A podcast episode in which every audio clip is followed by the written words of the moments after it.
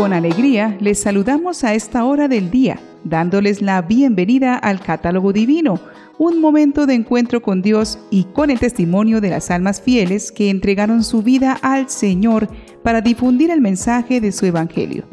El testimonio de los santos nos anima a poner nuestro propio grano de arena en el arduo trabajo de la expansión del reino de Dios, un reino que es todo amor, perdón y misericordia. Por eso, las hermanas trovadoras de la Eucaristía les comparten con sencillez esta producción, para que día tras día alimentemos en el corazón el deseo de ir al paraíso, sembrando en el mundo el Evangelio de Cristo. Y hoy, 12 de noviembre, nuestra iglesia se enorgullece al contar con el testimonio y vida de San Cuniberto de Colonia, obispo, San Emiliano de la Cogolla, presbítero, San Esiquio de Bien, obispo, San Josafat de Lituania, obispo y mártir, San Labuino de Daventer, presbítero y monje, San Macario de Maleo, obispo, San Margarito Flores, presbítero y mártir, San Nino de Ancira, abad, Santa Agustina Pietrantoni, religiosa, Beato Gabriel Ferretti, presbítero, Beato José de Ferris, mártir, y el Beato Juan Sin de Paz de la Tercera Orden de San Francisco. Ahora todos muy atentos porque escucharemos una historia de gran testimonio de nuestra fe con la vida de un hombre que se convirtió del paganismo y conoció a Cristo para sembrar unidad y comunión en su iglesia. Hoy aprenderemos sobre la vida de San Josafat de Lituania. Josafat es una palabra hebrea que significa Dios es mi juez. La nación de Lituania es ahora de gran mayoría católica. Pero en un tiempo, en ese país, la religión era dirigida por los cismáticos ortodoxos, que no obedecen al sumo pontífice. Y la conversión de Lituania al catolicismo se debe en buena parte a San Josafat, pero tuvo que derramar su sangre para conseguir que sus paisanos aceptaran el catolicismo. Nació en 1580, hijo de padres ortodoxos, y luego se convirtió al catolicismo. Su madre le enseñó a mirar de vez en cuando el crucifijo y pensar en lo que Jesucristo sufrió por nosotros. Y esto le emocionaba mucho y le invitaba a dedicar su vida para hacer amar más a nuestro Salvador. De joven entró de ayudante de un vendedor de telas y en los ratos libres se dedicaba a leer libros religiosos. Esto le disgustaba mucho al principio al dueño del almacén, pero después Viendo que el joven se dedicaba con tanto esmero a los oficios que tenía que hacer, se dio cuenta de que las lecturas piadosas lo llevaban a ser más bueno y mejor cumplidor de su deber. Y tanto se encariñó aquel negociante con Josafat que le hizo dos ofertas, permitirle casarse con su hija y dejarlo como heredero de todos sus bienes. El joven le agradeció sus ofrecimientos, pero le dijo que había determinado conseguir más bien otra herencia el cielo eterno, y que para ello se iba a dedicar a la vida religiosa. Para su fortuna, se encontró con dos santos sacerdotes jesuitas que lo fueron guiando en sus estudios y lo encaminaron hacia el monasterio de la Santísima Trinidad en Vilma, capital de Lituania, y se hizo religioso, dirigido por los monjes basilianos en 1604. Al monasterio lo siguió un gran amigo suyo y personaje muy sabio, Benjamín Rutsky, que será en adelante su eficaz colaborador en todo. En 1595, los principales jefes religiosos ortodoxos de Lituania habían propuesto unirse a la Iglesia Católica de Roma, pero los más fanáticos ortodoxos se habían opuesto violentamente y se habían producido muchos desórdenes callejeros. Ahora llegaba al convento el que más iba a trabajar y a sacrificarse por obtener que su nación se pasara a la Iglesia Católica, pero le iba a costar hasta su propia sangre. Josafat fue ordenado de sacerdote, pero su vida siguió siendo como la del monje más mortificado. Muchas horas, cada día y cada noche, dedicadas a la oración, lectura y meditación en las Sagradas Escrituras, y en los libros escritos por los santos. Como penitencias, aguantaba los terribles fríos del invierno y los calores bochornosos del verano sin quejarse ni buscar refrescantes. Cuando lo sorprendía una espantosa tormenta de lluvias, truenos y rayos en pleno viaje, lo ofrecía todo por sus pecados. Cuando los pobres estaban en grave necesidad, se iba de casa en casa pidiendo limosna para ellos, y la humillación de estar pidiendo la ofrecía por sus pecados y por la de los demás pecadores. Pero su especial mortificación era soportar las gentes ásperas e incomprensivas, sin demostrar jamás disgusto ni resentimiento. Fue nombrado superior del monasterio en Vilma, pero varios de los monjes que allí vivían eran ortodoxos y antirromanos. Con gran paciencia, mucha prudencia y caridad llena de finura y de santa diplomacia, se los fue ganando a todos. Ellos se dieron cuenta de que Josafat tenía el don del consejo y le iban a consultar sus problemas e inquietudes y sus respuestas los dejaban muy consolados y llenos de paz. Con sus sabias conferencias, los fue convenciendo poco a poco de que la verdadera iglesia es la católica y que el sucesor de San Pedro es el sumo pontífice y que a él hay que obedecer. Como jefe de los monasterios tenía el deber de visitar las casas que pertenecían a la religión. Una vez fue a visitar oficialmente una casa donde vivían unos 200 hombres que decían que se dedicaban a la religión, pero que en verdad no llevaban una vida demasiado santa. El jefe de esa casa salió furioso a recibirlo con unos perros bravísimos, anunciándole que si se atrevía a entrar allí, sería destrozado por esas fieras. Pero el santo no se acobardó. Les habló de buenas maneras y los logró apaciguar. Ellos habían determinado echarlo al río, pero después de escucharlo y al darse cuenta de que era un hombre de Dios, santo y amable, aceptaron su visita se hicieron sus amigos y aceptaron sus recomendaciones. Las gentes decían, ahora sí que se repitió el milagro antiguo. Daniel fue al foso de los leones y estos no le hicieron nada. En 1617 fue nombrado arzobispo de Polotsk y se encontró con que su arzobispado estaba en el más completo abandono. Como obispo, San Josafat convocó sínodos para enfrentar la crisis publicó un catecismo, dispuso ordenanzas sobre la conducta del clero y buscó acabar con las interferencias del poder secular en los asuntos de la iglesia local. A la par trabajó incansablemente por asistir a su grey, reforzando la administración de los sacramentos y la atención a los más necesitados, pobres, enfermos y prisioneros.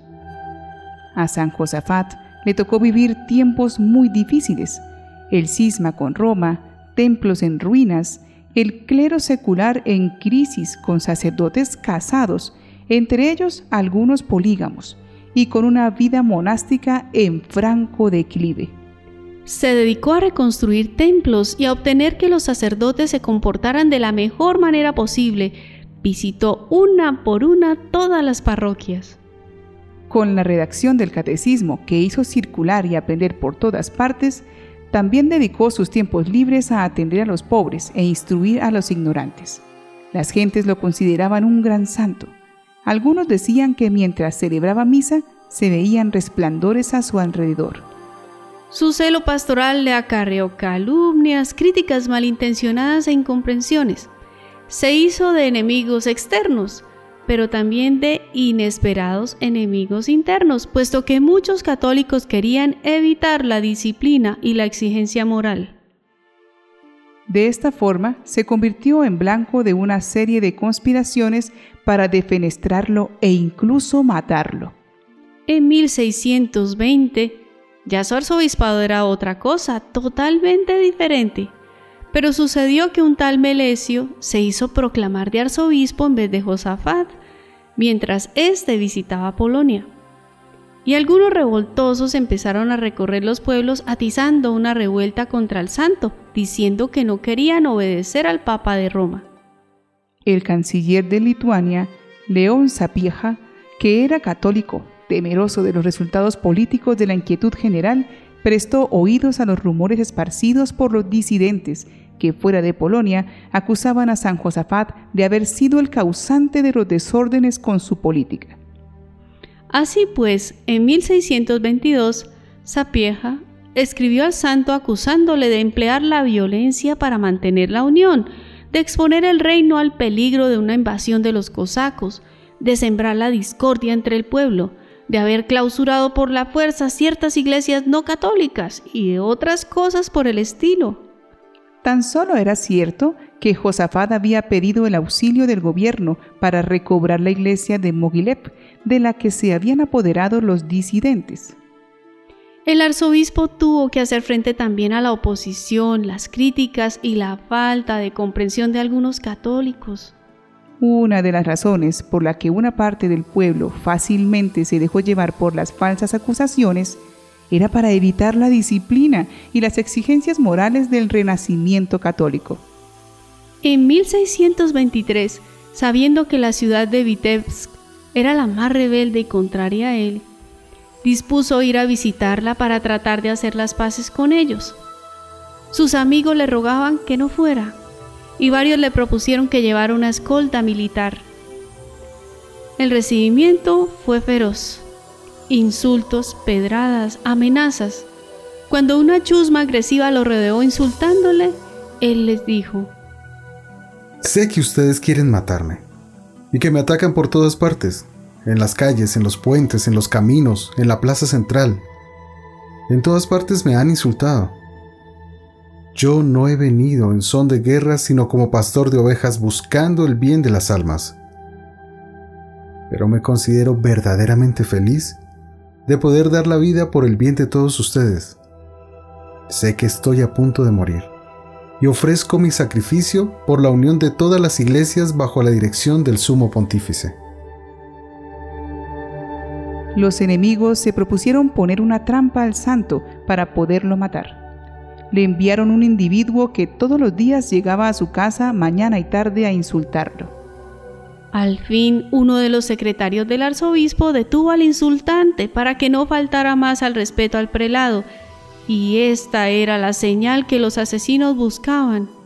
Inmediatamente dieron voz de alarma en toda la ciudad, reunieron la chusma y se lanzaron a despedazar a todos los ayudantes de San Josafat.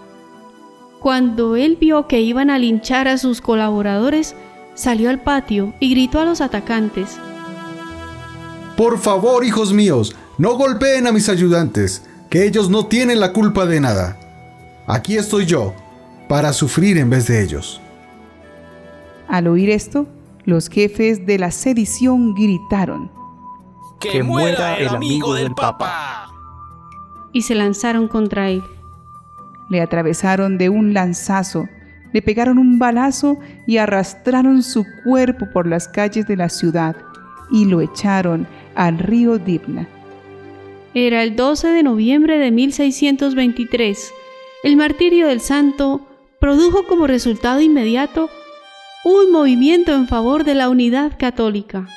Desgraciadamente, la controversia se prolongó con violencia y los disidentes tuvieron también un mártir, el abad Anastasio de Brest, quien fue ejecutado en 1648. Por otra parte, el arzobispo Melesio Smutritsky se reconcilió más tarde con la Santa Sede.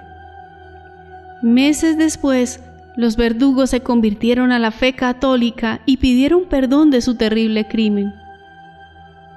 El Papa ha declarado a San Josafat patrono de los que trabajan por la unión de los cristianos.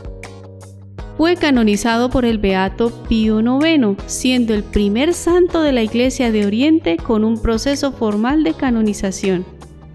Durante el Concilio Vaticano II y a solicitud del Papa San Juan XXIII, los restos de San Josafat fueron puestos en el altar de San Basilio en la Basílica de San Pedro.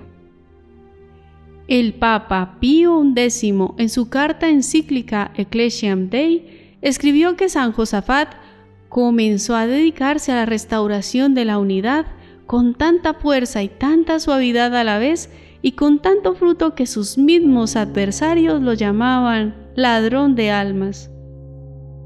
¿Cuántos ladrones de almas nos faltan hoy en día?